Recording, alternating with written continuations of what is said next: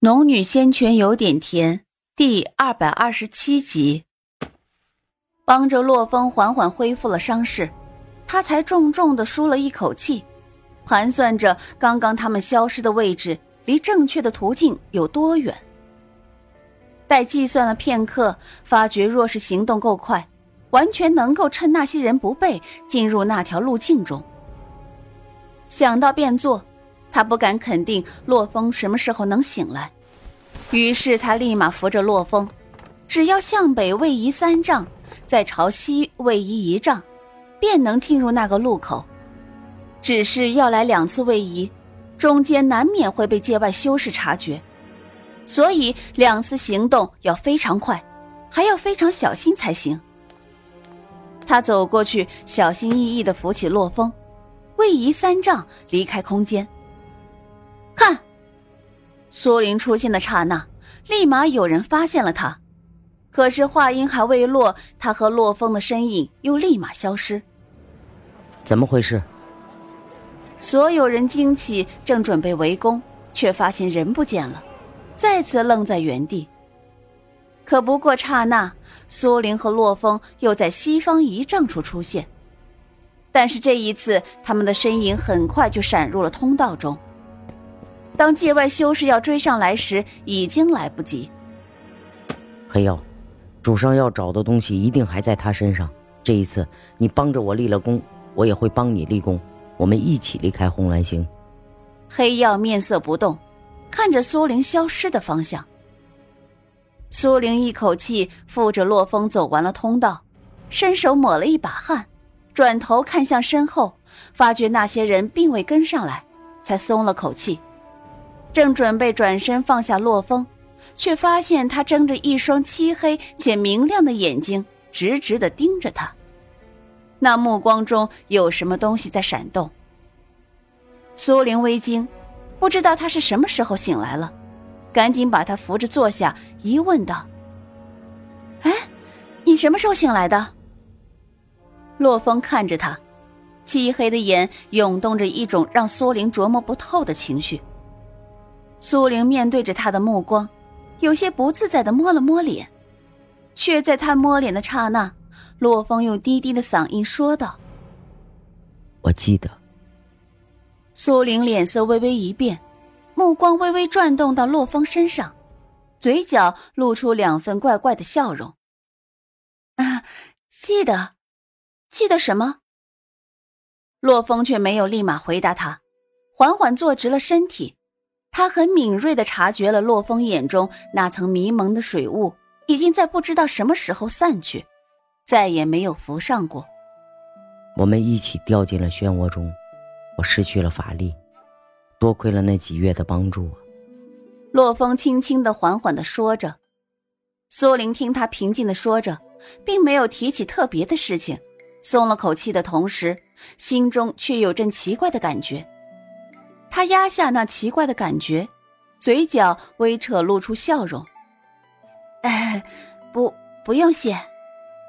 可是话音刚落，却又听到他清越的声音说道：“我说过的话会算数的。”洛风的话音落地，苏林的呼吸瞬间急促起来，一抹霞色不经意的爬上他的脸颊。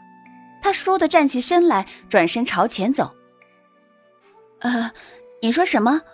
我忘记了。洛风看着他的模样，嘴角露出一抹浅淡的笑容，也缓缓的从地上站了起来。你不记得没关系，我记起了就行。苏玲摸不清自己是种什么心态，所以才避而不答。在这些天里，与洛风朝夕相处，她越来越了解这个男人。这个男人的身影也渐渐的在他印象中明朗起来，可是他从没想过要在这个地方与任何人有感情纠葛，因为他回去的心还未死。洛风是个聪明且懂得时宜的人，所以没有再继续下去，而是打量起周围的环境来。这里显然已经出了通道，植物仍旧存在，却不再是那些高耸的过分的草木。他们一起朝前走，面前是一块小树林。小树林中草木稀疏，虫鸟相和而鸣，在林中飘荡，宁和而静谧。哎，瞧，那是什么？苏玲指着树林中的一块小土丘说道：“似乎是个坟冢。”洛风一面说，一面越过苏玲朝前走去。苏玲跟在身后，目光一直落在那个土丘上。随着两人的走近，也渐渐看到了小土丘后面的一块石碑，碑上无字。洛风说完，苏玲便快步走到墓碑前面，果然是一块无字碑。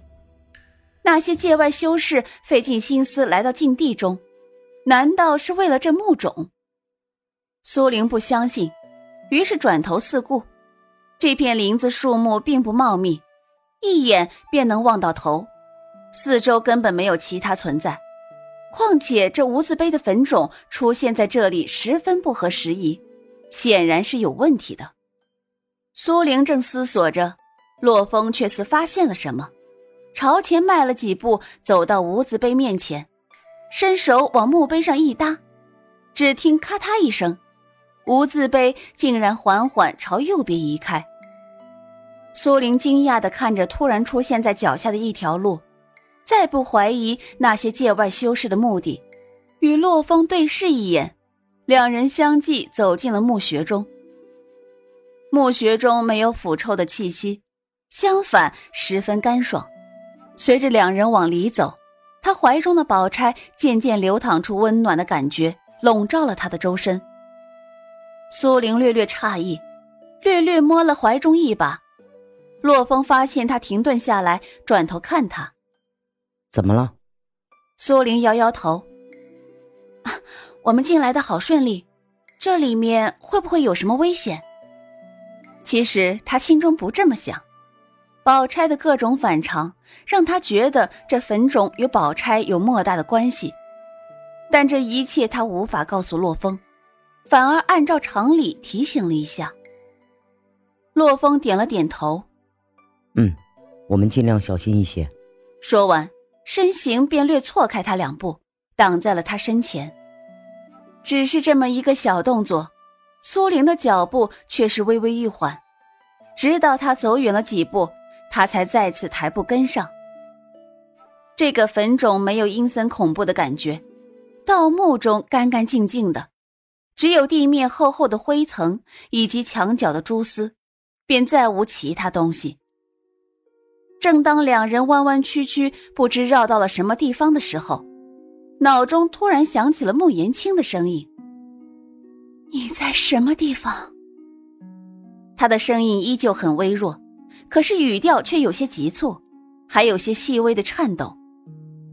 苏玲看了一眼前面的洛风，最后还是开口说道：“我在巫族的禁地中，这里有一个坟冢，我们正在往里走。”前面洛风的身形一顿，颀长的背影缓缓转过来，定定的看着他，却并没有出声询问。苏玲的目光看着他，没有闪避，脑中穆言青的情绪似乎有些不对，可是他只轻轻答了一声“嗯”，便切断了与苏玲的联系。在苏玲的诧异下，洛风坦然的走上前：“走吧，继续往前。”他知道。凭洛风的聪明，早就察觉到了一些不对，只是他既然不问，他也不说。两人仿佛达成了一种默契，一同往里走去。经过墓道，他们一路走得十分顺利，怀中的宝钗散发着温暖，越来越暖，令人十分舒适。就在两人走到墓道尽头的时候，一块巨大的石门堵在了两人面前。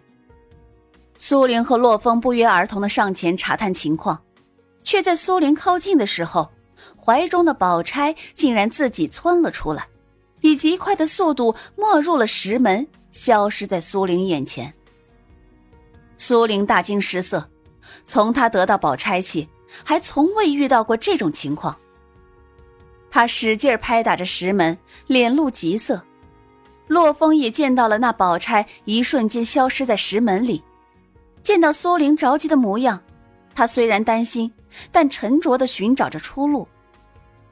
两人把整整一块石门拍打过数遍之后，门依旧岿然不动，而他们两人只能束手无策的面面相觑。哪知就在此时，门突然“轰”的一声，缓缓朝左移开，灰尘扬起，苏玲却用灵气护体，快速穿过了石门，洛风随后。他们进入石门后，入眼的却是一个空旷的洞府。洞府内只有一块石台，而石台上却盘坐着一个男人。苏玲定睛一看，那男人竟生得姿容无双，一身黑衣，静静而坐，仿佛世间一切都沉寂下来。这个男人不比洛风逊色，他转眼看了洛风一眼，把他和那男人对比。洛风也把他的动作看在眼里。也许是知道他在想什么，微微一笑，然后缓缓走上前去，从那个男人身前把苏玲刚刚丢失的宝钗拾了起来，然后递给他。你的东西。苏玲伸手接过，目光又落到了男人身上，这一仔细打量，更让他惊异不定。这个男人身上分明没了生机，可是周身上下，包括衣衫。都完好如新，浑身还散发着一种难以言喻的威压。